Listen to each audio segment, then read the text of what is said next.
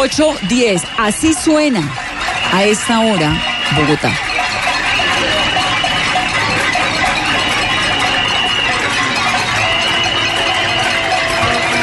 Y así suena Cali.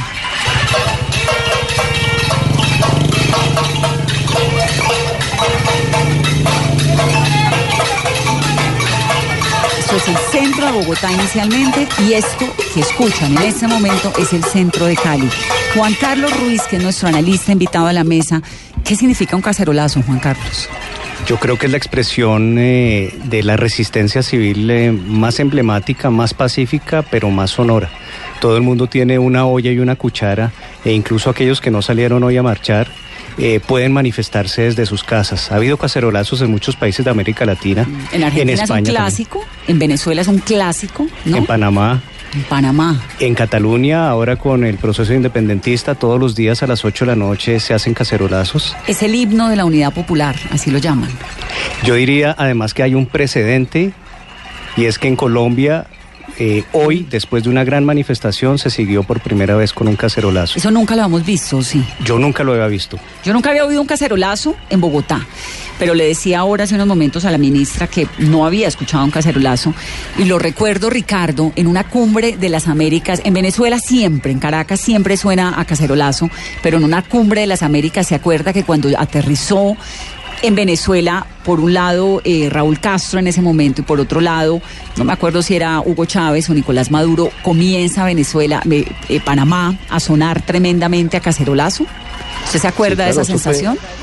pero claro, esa fue la cumbre de las Américas de 2016 ya había muerto Hugo Chávez, llegó Nicolás, Maduro, y como había tal cantidad de... Impresionante, ¿no?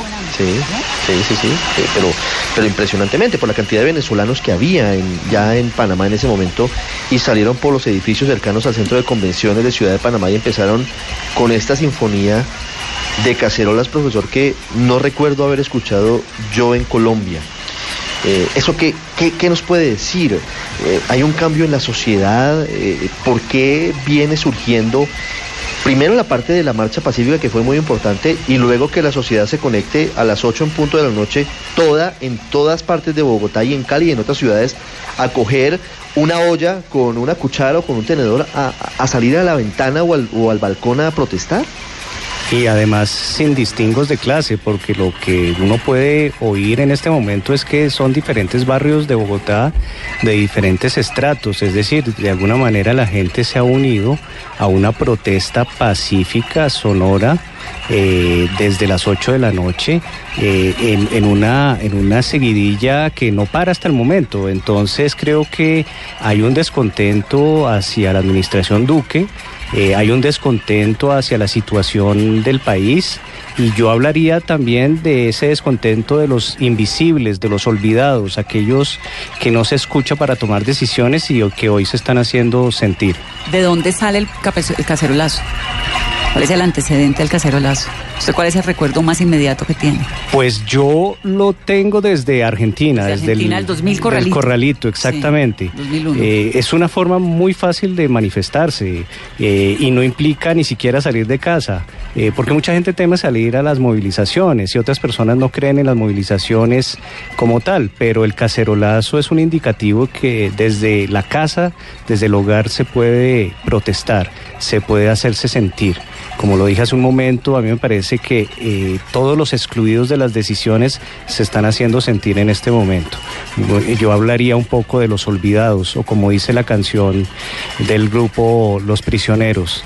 Eh, el baile de los que sobran y los que están sobrando y los que se sentían por fuera del baile hoy en día se están metiendo a él.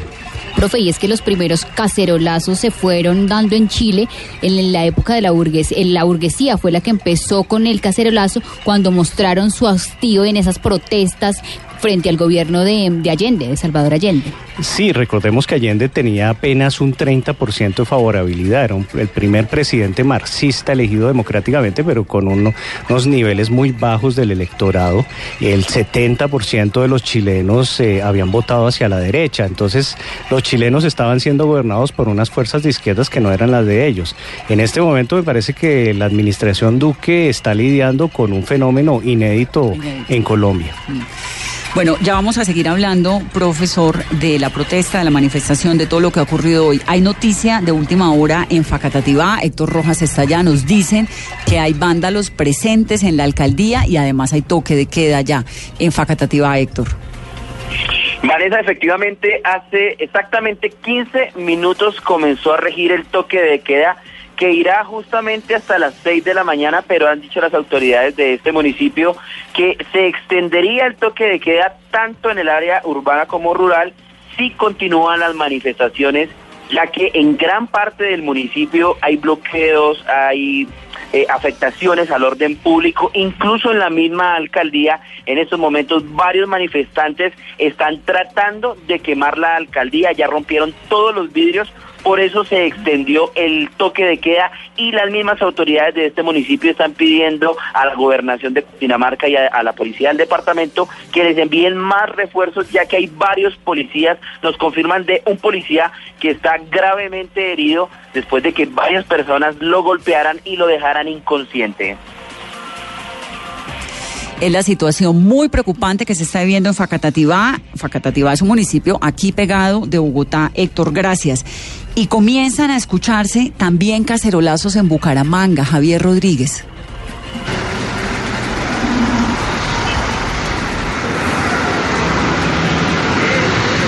Javier, ¿me oye? Sí, lo escucho. Le estaba preguntando que se escuchan ya cacerolazos. Hola, Javier. Hola, Vanessa. ¿Qué más? Vanessa, es que estábamos acá en la autopista entre Bucaramanga y Florida Blanca porque está totalmente cerrada. El transporte masivo está bloqueado desde hace más de dos horas. Las personas están caminando desde el centro de la ciudad hacia su dormitorio, que es Florida Blanca y Pidecuesta. Sí, Vanessa, ya están apareciendo videos en redes sociales aquí en Bucaramanga de que comienza el cacerolazo en la ciudad, sobre todo en el centro de la capital, en la carrera 33 en la calle 23, en la calle 27, es lo que nos están informando en este momento. También Vanessa, en el centro de Bucaramanga, en la calle 36, se presenta saqueos en este momento a almacenes de electrodomésticos de ese sector de la capital santanderiana. También nos están reportando que hay fuertes disturbios en este momento en Barranca Bermeja que es una de las zonas eh, petroleras más importantes eh, del país. Precisamente la gente le tocó acá en Bucaramanga, Vanessa, venirse caminando. Bienvenida a Blue Radio, ¿qué tal? Les tocó caminar para buscar a dónde llegar, ¿no? Sí, claro. ¿De dónde viene caminando?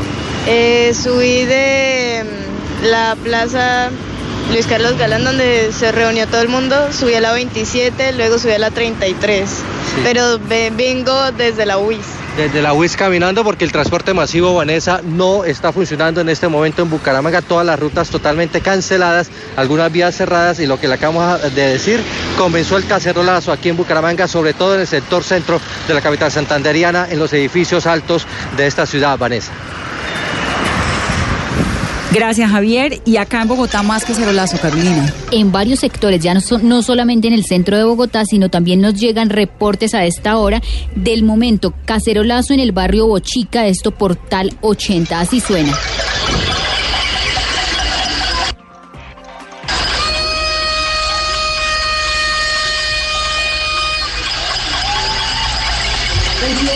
Rodríguez está en otra zona de Bogotá. También se escucha así Bogotá, Uriel. Sí, Vanessa, buenas noches. El cacerolazo, el hoyetazo, el bailazo, aquí sacaron los cucharones, sacaron hasta el perro para protestar. Son más o menos 200 personas las que están aquí en el barrio La Esmeralda, muy cerca de la carrera 50 con calle 45. Eh, jóvenes, adultos, muy, muy abrigados porque está haciendo bastante frío acá en este punto de la ciudad. Vamos a tratar de hablar con algunos de ellos. Buenas noches, estamos en directo para Blue Radio. Salen ustedes a protestar con cacerola y con olleta en mano. Las razones. estamos, estamos en desacuerdo con el gobierno de Duque, ya no queremos más. Sale toda la gente del barrio. ¿Cómo? Sale toda la gente del barrio. Sí, todos estamos descontentos, ya no más, no más Duque, no más Uribe. Bien, es lo que suena Vanessa pregúntele, en el barrio de la pregúnteles, pregúnteles dónde aprendieron al cacerolazo. ¿Dónde sacan la idea de hacer Señora, no, no, le estoy escuchando muy bien. ¿Me repite, por favor? Sí, que por favor le pregunte a la señora que está entrevistando de dónde saca esta idea del cacerolazo. Si fue que lo escuchó ahora o de dónde salió. Listo, ya de inmediato ya le pregunto. Lo perdimos, Auriel. Lo perdimos, pero siguen llegando todo Bogotá están escuchándose cacerolazos en este momento. Cacerolazo a esta hora que nos llegan a través de redes sociales, Ricardo, desde el sector de Cedritos.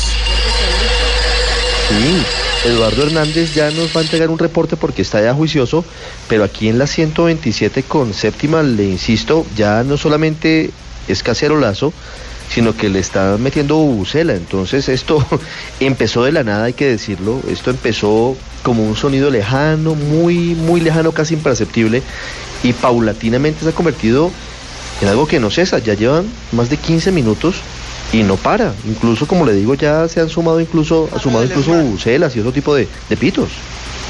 Ahí está Uriel nuevamente. Acaba de llegar un carro del SMAT. ¿A detener a los cacerolazos? ¿El ESMAD para qué? El ESMAD no puede hacer nada contra el cacerolazo. Ese es, entre otras, el elemento del cacerolazo. Correcto. nadie lo puede frenar porque usted lo hace encerrado en el baño de su casa. Vanessa, está aquí justamente un carro del ESMAD. Está un carro del ESMAD aquí en este lugar del parque del barrio La Esmeralda y están rechazándolo enfrente a los costados con el con los, la cacerola y con la olleta. Preguntamos a otra persona. Buenas noches, estamos en directo para Blue Radio. Está este carro del Smart, ¿qué saben ustedes? No, la verdad no sabemos. De un momento a otro llegó acá, lo vimos desde la esquina. Yo no sé si habrá sido porque se formó acá, pues, o sea, mucha gente como tal y todos residentes como tal del barrio Nueva Núñez. Pero la verdad no sé por qué habrá llegado. Bien, es lo que nos dicen las personas aquí en este punto de Bogotá, Vanessa, Ricardo. En Pasto, vamos con Miguel López, que también hay movimiento en Pasto, pero no hay cacerolazo todavía reportado. Miguel, ¿o sí? Eh, Vanessa, buenas noches. Prácticamente no, pero se anuncia que en una hora aproximadamente saldría de la parte de los surorientales de la capital del departamento de Nariño un cacerolazo que está siendo motivado por los líderes de este importante sector de nuestra ciudad. Mientras tanto, pues el temor se sigue apoderando de los habitantes de varios sectores de paso, de los enfrentamientos entre el ESMAD y grupos de bandas que sigue siendo con el pasar de los minutos más intensos. Hasta el momento las autoridades no han entregado el reporte sobre la jornada, ningún tipo de balance, pero tuvimos la oportunidad de recorrer la parte céntrica de la ciudad, eh, Vanessa y oyentes, y nos damos cuenta que eh, las fachadas de las entidades bancarias están completamente destruidas. Asimismo, las eh, señales de tránsito, semáforos fueron lanzados al piso por vándalos, porque no creemos que estudiantes hayan eh, hecho este tipo de, acciones, teniendo en cuenta que durante el transcurso de toda la jornada Vanessa se llevó con completa calma, incluso como les contaba anteriormente, se desarrolló un eh, concierto de La Paz. Posteriormente ingresaron a la Plaza de Nariño vándalos con papas y fue lo que atemorizó a la gente y prácticamente pues la policía ha resultado insuficiente para controlar esta acción vandálica, Vanessa. Eso es lo que está ocurriendo en Pasto. Cristina Monsalve está en Medellín. Cristina. Vanessa, pues acá en Medellín, aunque las marchas fueron muy pacíficos, muy pacíficas a lo largo del día, terminaron con disturbios lamentablemente. Incluso por eso dicen los manifestantes que su cacerolazo fue algo muy corto, fue en los alrededores de la Universidad de Antioquia, precisamente allí donde se generaron los disturbios. Algunos manifestantes quemaron llantas, quemaron pedazos de madera en el ingreso de la universidad. Dicen las autoridades también que derribaron una puerta y fue allí donde se dieron los enfrentamientos con el SMAT. Denuncian que hay varias personas lesionadas que fueron trasladadas hacia Policlínica, pero todavía no dan una cifra oficial. Escuchemos precisamente lo que dicen algunos de los manifestantes de qué fue lo que pasó con el SMAT. Pues bueno, nosotros estábamos sentados en el sector de Bantú, ya la, la, marcha había terminado y empezamos a sentir los estruendos. Cuando salimos del sector era que al final del puente de Barranquilla eh, estaba el enfrentamiento, habían barricadas, el ESMAD estaba atacando desde el lado pues, del puente, del lado occidental. Desde el puesto de mando unificado, Vanessa, dieron un reporte al finalizar la tarde. Dicen que en la Universidad de Antioquia de nuevo vándalos, atacaron las entradas, ingresaron a la universidad e intentaron hacer saqueos como los del día de ayer, en los que se robaron más de 400 millones de pesos. El alcalde Federico Gutiérrez dice que es un contraste bastante grande, que en la marcha participaron más de 30 mil personas de manera muy pacífica por toda la ciudad, pero que de nuevo, lamentablemente, la Universidad de Antioquia es el escenario de estos disturbios, de esos enfrentamientos.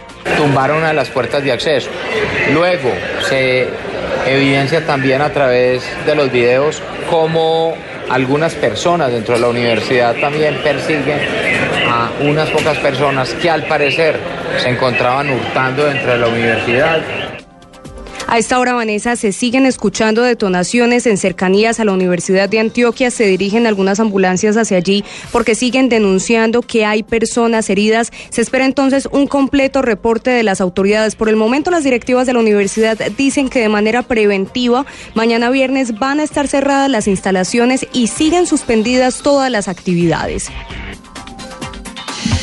Todas las actividades suspendidas mañana en Medellín. Recordemos, no hay colegios en Cali. El alcalde espera que durante eh, la jornada, el transcurso del día se pueda recuperar el transporte público. No hay transporte público en este momento en el sur de Bogotá. Transmilenio está cerrada, las estaciones de Transmilenio en el sur de Bogotá.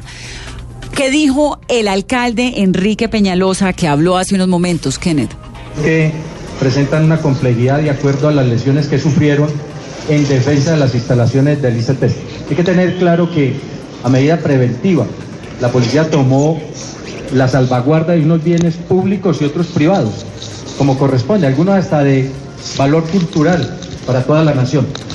Estos policías en aras de, de esa tarea fueron agredidos, como en el caso del ICT. Hola, muy buenas noches. Pues en este momento habla el alcalde mayor de Bogotá y precisamente ha hablado de lo que ha pasado el día de hoy aquí en la ciudad de Bogotá.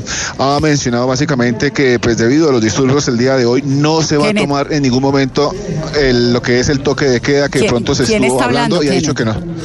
Habla en este momento el general eh, Uber Pinilla, sí, Vanessa. Ese no es el alcalde Enrique Peñalosa, ese es el comandante de la Policía Metropolitana de Bogotá.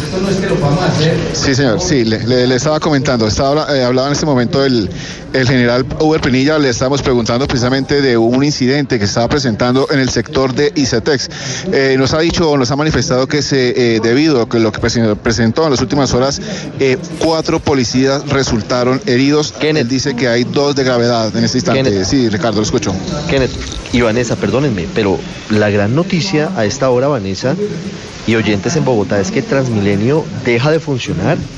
Ya guardaron toda la flota vuelve mañana a las 4 de la mañana, pero si usted a esta hora nos escucha y está esperando que Transmilenio lo lleve para su casa, no siga esperando porque no hay Transmilenio, ya guardaron toda la flota. ¿Qué Vanessa? Sí, muy grave porque estábamos con el anuncio del sur de Bogotá, que era hasta el momento lo que estaba incomunicado, que era el sur de Bogotá, pero ya todo Bogotá con Transmilenio guardado, pues es otro panorama, ¿no?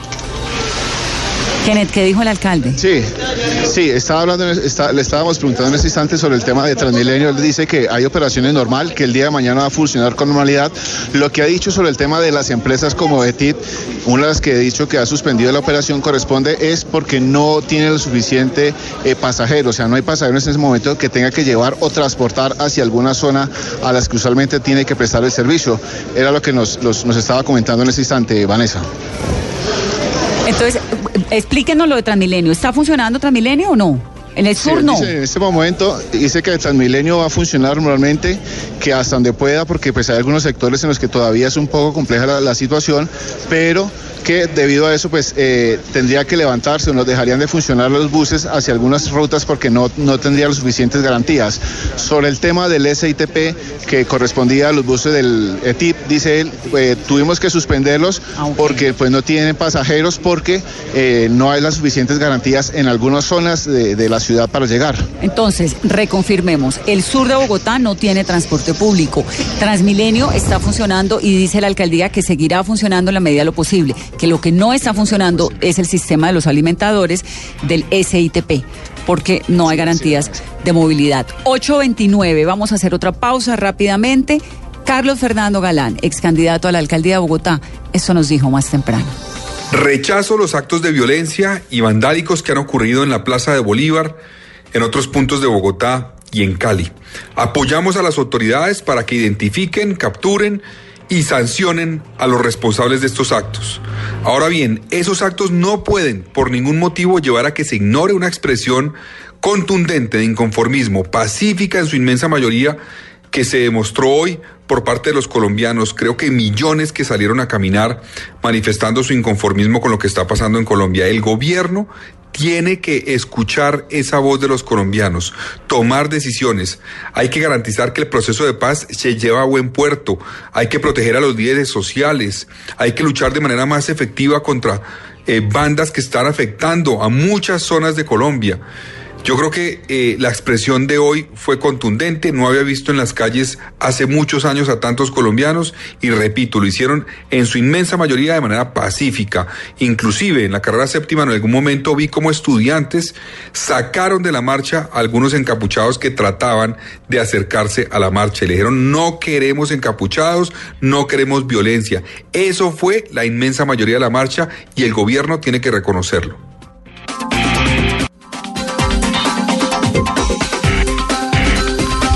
834, Ricky, ¿qué dice Transmilenio en el comunicado? acaba de llegar. Pues eh, parecía que había un cable cruzado entre el alcalde Enrique Peñalosa y la gerente de Transmilenio, María Consuelo Araujo, porque el alcalde no tenía todavía claro qué estaba pasando. El comunicado oficial de Transmilenio y ya el alcalde Peñalosa están confirmando, y lo leo para los oyentes, por no contar con las condiciones de seguridad e infraestructura habilitada de estaciones a la hora, esto fue a las 8 y 5, Transmilenio hace el cierre de la operación troncal y del cable del sistema. Quiere decir, no están funcionando ya los buses rojos ni Transmicable en el sur de Bogotá. No está funcionando Transmilenio. No, no está funcionando Transmilenio. ¿En ninguna parte? Ninguno. De los, ojo, de los rojos, Vane. Es decir, los rojos no funcionan. No el SITP. Los azules, sí. Los azules, sí, en algunas zonas. Entonces la cosa es al revés de lo que habíamos dicho. Sí. Así es. Entonces no hay Transmilenio. No funcionan, no hay Transmilenio. el principal sistema de transporte de Bogotá cerró por falta de condiciones de seguridad y solamente está funcionando el sistema zonal que son los buses del SITP, los azules, en las zonas en las que puedan funcionar.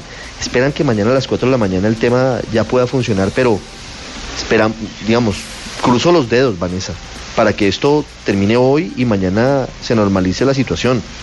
Esperamos que así sea, pero en algunas zonas la cosa no está fácil. En Suba dificilísimo, en Facatativá complicadísimo y en otras zonas similarmente. Entonces no sabemos qué pueda pasar mañana. Por ahora, mañana a las 4 de la mañana reactiva función eh, Transmilenio. A esta hora cerrado. Así que coja taxi, mire si un amigo lo lleva a la casa o, o una buceta pero Transmilenio ya no lo va a llevar, así que busque una alternativa para llegar a casa si todavía está por fuera. Pues Poca gente por fuera, pero todavía hay. No, muchísima gente por fuera. De hecho, nos están llegando imágenes, Carolina, como a raíz del cacerolazo, hay gente que se animó a salir a la calle hasta ahora. en la Macarena, en el Parway, en Pablo VI, la gente no está haciendo el cacerolazo usual desde la ventana de su casa, sino que ha salido a los parques y a las calles. Esas son las imágenes que nos están llegando desde los diferentes lugares de Bogotá. Juan Carlos Ruiz, nuestro analista, que no le hemos dejado hablar, Juan Carlos, ¿o sí? Eh, no, estoy aquí encantado con ustedes, viendo el profesionalismo y lo, cancheras que son ustedes. No, no, no, esto está cogiendo uno un poquito como de, de tratar de entender.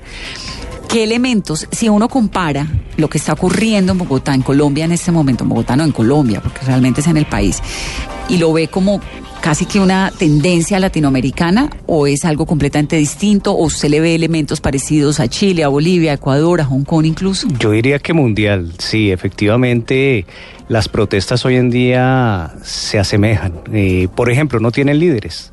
Entonces, cuando se habla de que el presidente Duque va a negociar, uno se pregunta, ¿y con quién va a negociar? Eh, ¿Y qué va a negociar? Porque también son muchas las reivindicaciones representadas. Es una psicodelia de ideas y propuestas y reivindicaciones.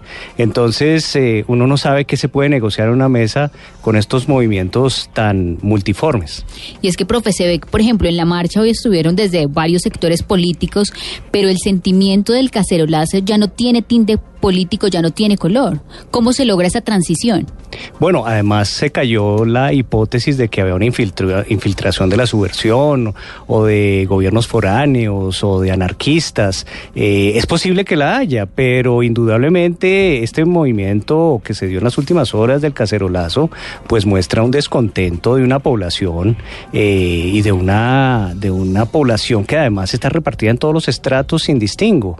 Es decir, que se tocaron las fibras más íntimas de la sociedad colombiana. Profe, profe, ¿Cuál debe ser el paso siguiente del presidente Iván Duque? Porque de alguna manera, y trayéndolo al lenguaje del fútbol, el balón está en manos del presidente Duque. Es cierto, es dispersa la situación de liderazgo del paro, pero hay un comité encabezado por centrales obreras, por estudiantes, pero también está la sociedad inconforme que hasta ahora sigue en el cacerolazo. Eh, ¿Cree usted que el presidente abra la puerta para ese acuerdo nacional que han pedido varios sectores y deje un poco el gobierno solamente en cabeza del centro democrático?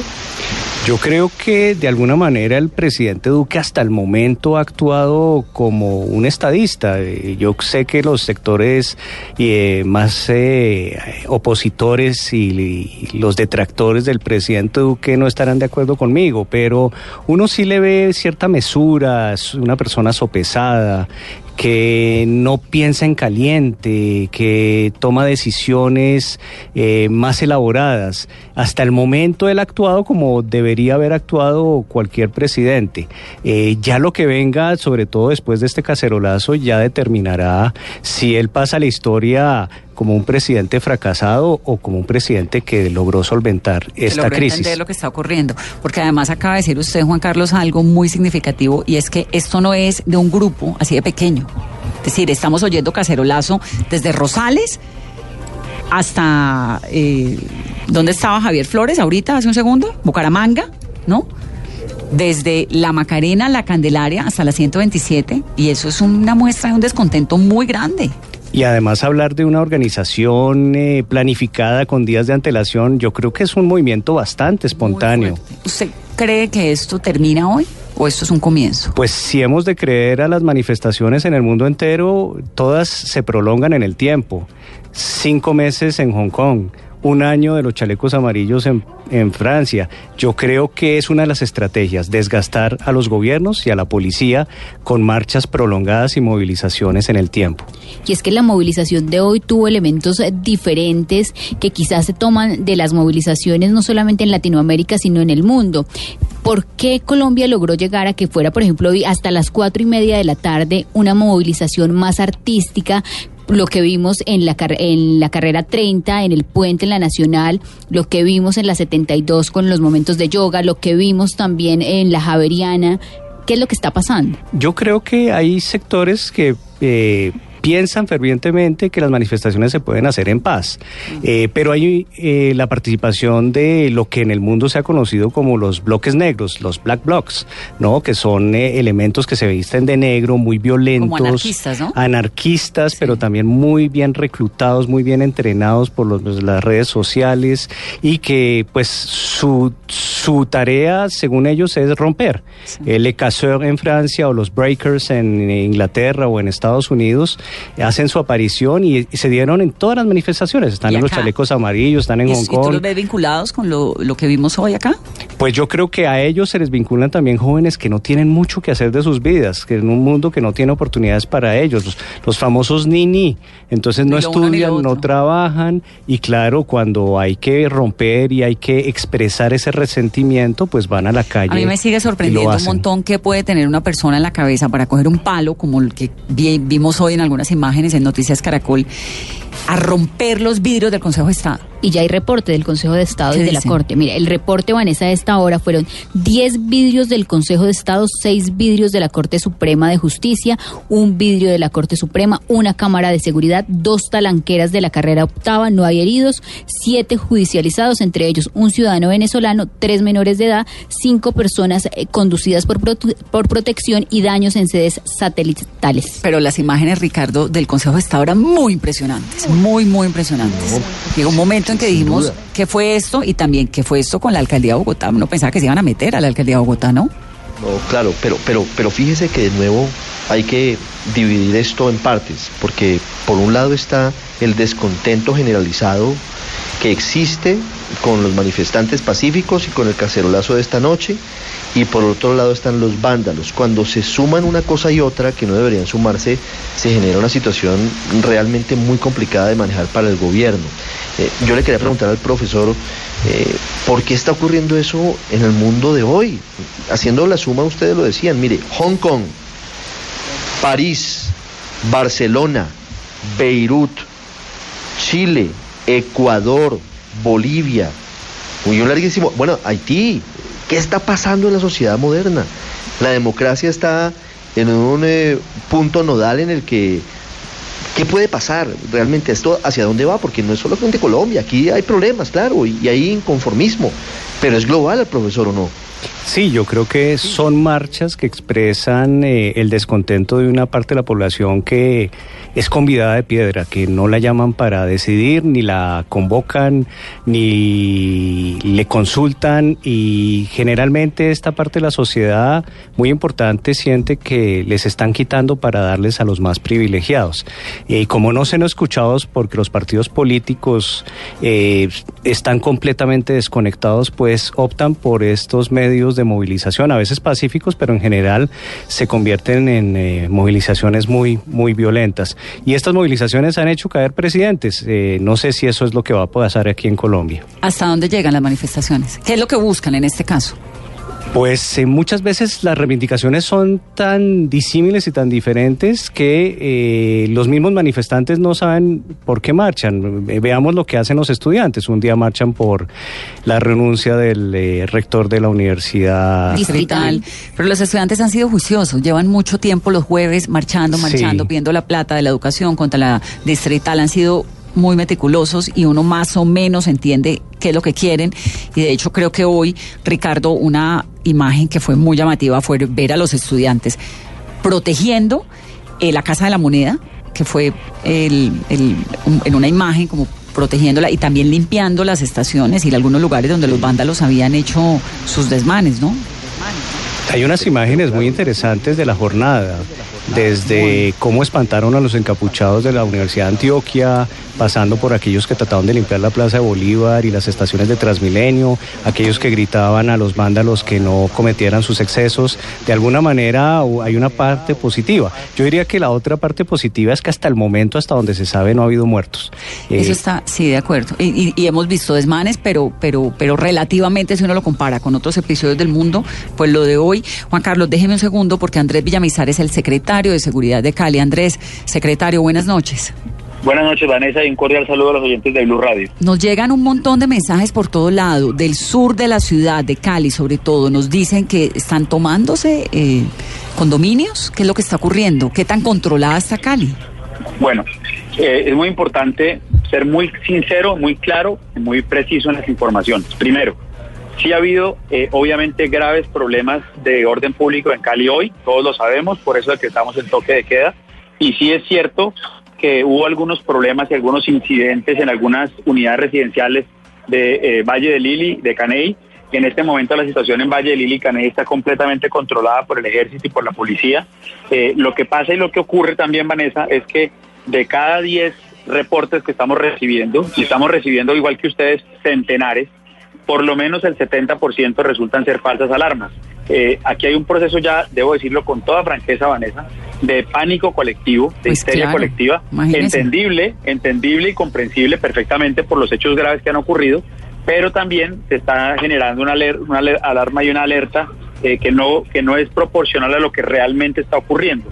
Y una cosa muy grave, Vanessa, los ciudadanos eh, están reportándonos que están tomando la decisión de armarse de palos, piedras e incluso de armas de fuego para supuestamente defenderse de los ataques que vienen en camino, que repito, en muchos casos resultan ser rumores y, faltas alarmas. Entonces lo que se puede es una tragedia. Pero si hay presencia de vándalos en algunos lugares del sur de Cali, están entrando a residencias y a condominios. Mira, Sí, sí ha ocurrido. Por eso, pero entonces, ¿cómo va a ser un asunto de pánico colectivo si es que se están metiendo unos tipos a unas casas en Cali? ¿No es así? Por, te estoy explicando. Estoy hablando de un proceso de pánico colectivo porque la gran mayoría de las alarmas y de los reportes que recibimos, cuando llegamos a verificarlos, no son ciertos, no han ocurrido todavía, sino que son rumores de que ahí también va a ocurrir lo que en otras partes efectivamente ocurrió.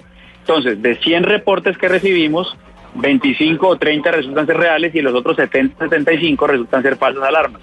Por eso tenemos que tener, y estamos haciendo un llamado a la calma y explicarle a las personas de Cali lo que estamos haciendo en este momento. Pero, sí, pero secretario, discúlpeme.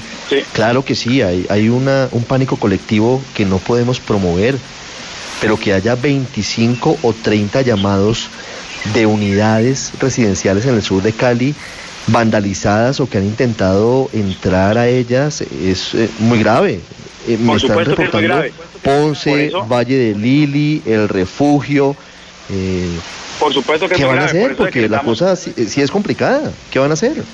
pues, no es lo que vamos a hacer, es lo que estamos haciendo. Primero que todo, por eso decretamos el toque de queda, por la gravedad de la situación. Somos la única ciudad de Colombia que decretó toque de queda por la gravedad de la situación. Tenemos mil hombres del ejército en este momento patrullando las calles, tenemos cinco mil hombres de la policía, estamos ah, en contacto permanente con el ministro de la Defensa y con el presidente de la República, vienen más personal en camino, vienen más pie de fuerza en camino y estábamos absolutamente seguros y ya nos ha dado tranquilidad y seguridad la policía y el ejército que van a retomar el control de la situación eh, en el transcurso de la noche con la ayuda, por supuesto, del toque de queda, que es una medida administrativa que le facilita el trabajo a la fuerza pública, y estamos tomándonos esto con toda la seriedad del caso, pero estamos haciendo un llamado a la ciudadanía a que confíen en su ejército y en sus policías, que va a retomar el control, que no se tomen la justicia por sus propias manos, que eso empeora la situación, y que acaten el toque de queda, porque estamos llegando a muchas partes y lo que encontramos es a ciudadanos, eh, a los habitantes de los conjuntos residenciales, con palos y piedras afuera, esperando supuestamente para defenderse. Entonces lo que les decimos es, tienen que ingresar a sus casas, tienen que estar tranquilos y confiados que el ejército y la policía va a garantizar la seguridad y la integridad de los Pero la imagen que nos está describiendo, doctor Villamizar, es de pánico. Unos ciudadanos con unos palos en la puerta de la casa esperando para defenderse en Cali. Así es, precisamente eso es lo que quiero que quede muy claro a través de los micrófonos de Blue Radio y los demás medios de comunicación que con los que eh, hemos podido hablar, es que eh, haya un llamado a la calma, porque obviamente la situación es delicada y es crítica y por eso estamos tomando las medidas que estamos tomando, pero la gente no la puede empeorar con ese tipo de actuaciones. Tiene que, los ciudadanos de bien, que son la gran mayoría, por supuesto, tienen que entender que hay un toque de queda, que hay una prohibición al porte de armas y que tienen que estar en sus casas y esperar con paciencia la actuación de la policía y del ejército que se está desplegando en toda la ciudad. Muy delicado, muy preocupante. Gracias, doctor Villamizar. Bueno, gracias a ti, Vanessa, y a los oyentes de Blue Radio por la atención. Es Andrés Villamizar, el secretario de Seguridad de Cali. Cali está en toque de queda, profe, en esto. Sí, yo recuerdo toques de queda en Colombia, pero digamos que el último, último fue en el año 77 durante el famoso paro cívico del 14 de septiembre que dejó entre una veintena de muertos y unos 100 muertos, no se sabe hoy en día. Y el alcalde Gaitán Maecha decretó el toque de queda en ese momento. Y quizás el toque de queda para toda Colombia, el que decretó de alguna manera Carlos Llera Restrepo en las elecciones de 1970. Eh, es inusual para grandes ciudades tener toques de queda. Es que cuando le dicen a uno toque de queda, uno se imagina de nuevo Kabul.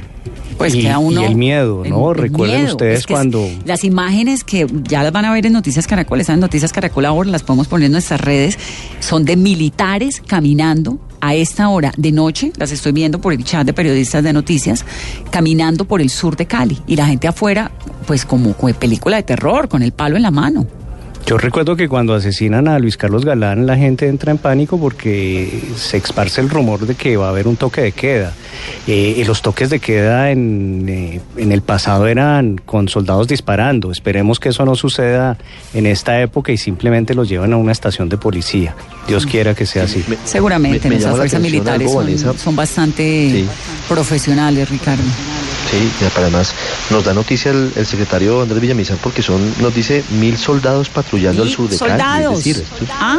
Sí, es, es, bastante, bastante de pie de fuerza, más 500 policías. Pero nos cuenta nuestro compañero Alejandro González desde Cali que la gente salió con palos a las puertas de las unidades en Pance y en toda esa zona de Cali porque la policía no llegaba. Entonces, cuando usted ve que no llega la autoridad, pues de alguna manera tiene que defenderse. Es el riesgo, ese es el problema, digamos. Ahí eso no puede pasar porque no justificamos que nadie tome justicia por su propia mano, pero pero imagínese usted lo que ocurre cuando está usted en una situación como esa. Alejandro González está en Cali. Alejandro. Sí, Vanessa, es que de pánico están viviendo habitantes de acá del sur de la ciudad porque grupos encapuchados estaban tratando de ingresar a varias unidades residenciales a hacer saqueos. Los residentes de esta zona salieron pero a defenderse con palos, con piedras de ver que las autoridades no hacían presencia de manera rápida en, en este sector. Eh, en este sector se están escuchando disparos, alarmas, hay mucha tensión en el, en el sector de la ciudad y así lo relata también Rocío Ruiz, que es la presidenta de la Junta de Acción Comunal de Valle de Lili Son encapuchados, vienen más de 30 personas en banda y fuera de eso vienen con palos, con garrotes, piedras y, algunos armados. Tenemos un problema grave que es en el puente de la carrera 80 con calle 48, por donde es la unión pues del oriente con el sur de Cali. Han venido muchos encapuchados a robar los establecimientos de comercio, se están metiendo a las casas. En el Caney han robado una unidad residencial y aquí eh, se están entrando a más de cinco unidades residenciales y, y están repeliendo pues el, el ataque. Los mismos residentes están uniendo con palos para pues que no suceda más, más cosas. Por eh, ejército ya está haciendo presencia en este sector de Valle del Lili, pero hay otros sectores un poco más al sur como Bochalema y sectores eh, cercanos de, de, la Guadalupe también acá en la ciudad de Cali, donde sigue pasando esta situación y hay pánico colectivo en toda la capital del Valle por esta situación. Eso es lo que está ocurriendo Cali. Son las 8.54. Vamos a dejarlos con algunas de las reflexiones de la jornada de hoy quiero despedir y agradecer a Juan Carlos Ruiz por estar con nosotros. Gracias, Juan Carlos. Muchas gracias por la invitación. A Ricardo, Carolina, a todo el equipo de Mesa Blue, a todos los del servicio informativo por ayudarnos a tratar de comprender y estar en todos los lugares contándonos lo que está ocurriendo en la noche de hoy. Antes de irnos, ese mensaje que nos llegó de Timochenko. La vida le da a uno a veces recompensas. Y el haber tenido la oportunidad de participar en la jornada de hoy en la ciudad de Medellín es una de esas recompensas que jamás, jamás olvidaré y que creo que voy a durar varios días procesando todo lo que viví en esa gran jornada. Primero por lo multitudinaria, impresionante la cantidad de gente, la cantidad de gente de todas las edades, pero también la participación activa, alegre, dinámica, llena de energía, de, los jóvenes, de muchachos y muchachas que lo hacían con pasión y convencidos de lo que estaban haciendo. Y realmente yo tenía mis temores, pues por lo que representa Medellín, y, y, y, tenía que temor que de pronto se presentara para alguna provocación y realmente fueron siete horas donde en todo momento fueron abrazos, abrazos, muchos de ellos con lágrimas, de agradecimiento, fotografías, entrevistas, de apretones de mano y siempre la palabra gracias por lo que hizo, se lo agradecemos y no vaya a desfallecer. Yo digo que no podremos desfallecer y que ha valido la pena todo lo que hemos hecho. Rodrigo Londoño, Timochenko en Mesa Blue. Esto dijo Héctor Buitrago. De bueno, hoy ha sido un día muy especial para, pero para todo Colombia, yo creo. Eh, participamos de la marcha en la carrera séptima allá al frente del Museo Nacional y fue muy hermoso, muy bello, muchos cantos, muchas danzas y vimos todas, todos los gremios eh, que estaban invitando al paro pasar y todos muy contentos, muy felices y pues de todos modos con sus inquietudes, sus peticiones. Eh, nosotros pues nos vinimos temprano, después de eso eh, pues vimos el tema de los vándalos, de los disturbios, que desafortunadamente pues son un porcentaje muy pequeño, eh, que como en todos los ámbitos de la vida Hemos visto partidos de fútbol, conciertos, siempre hay personas que, pues, que están ahí como haciendo el mal ambiente.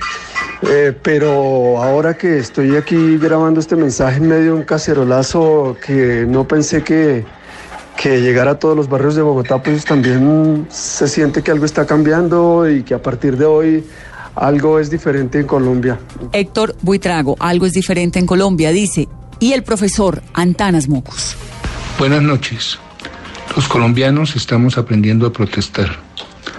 Hoy hubo una jornada donde se combinó la protesta pacífica con unas formas de protesta que no son aceptables en la sociedad democrática.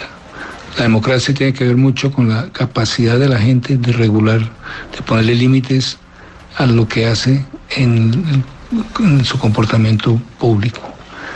Es muy, muy importante no excederse, es muy importante no volver el vandalismo una especie de deporte irracional donde la gente destruye bienes públicos.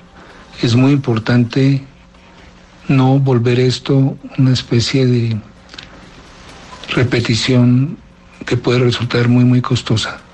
El vandalismo desata fuerzas eh, que de algún modo la, sociedad usualmente no, no moviliza y eso hace que el vandalismo sea peligroso. Si fuera un carnaval sería distinto. El vandalismo abre puertas que después no sabemos si las puede cerrar. Entonces cuidémonos del vandalismo. El profesor Antanas Mocus con su reflexión. Y ya nos vamos, Ricardo, pero lo dejo con este sonido. El cacerolazo.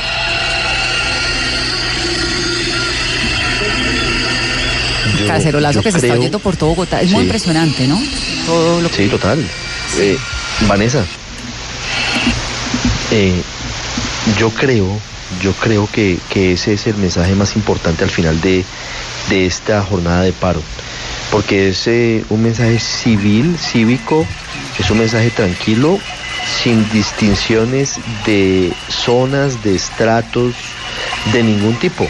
Y es un mensaje que debería escuchar con total atención el presidente Iván Duque, porque es un mensaje directo, como le digo, es un mensaje absolutamente pacífico que nunca se había visto en Colombia. Seguramente esto se va a analizar mañana largamente, lo haremos en Mañanas Blue, pero sin duda indica que algo está pasando en Colombia. Además tiene un componente el cacerolazo, no termina tan fácil y no lo pueden frenar.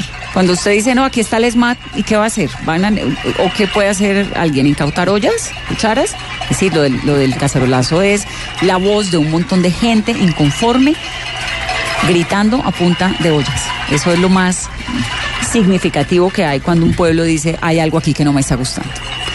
Bueno, pues son las nueve en punto. Que tengan una muy buena noche. Gracias por escucharnos. Mañana, mañana es Blue. Ricardo va a acostarse a dormir ahora un ratico y se levanta a las 3 de la mañana. ¿O qué, Ricardo? a seguir. Muchas gracias. De la mañana. Chao. Chao.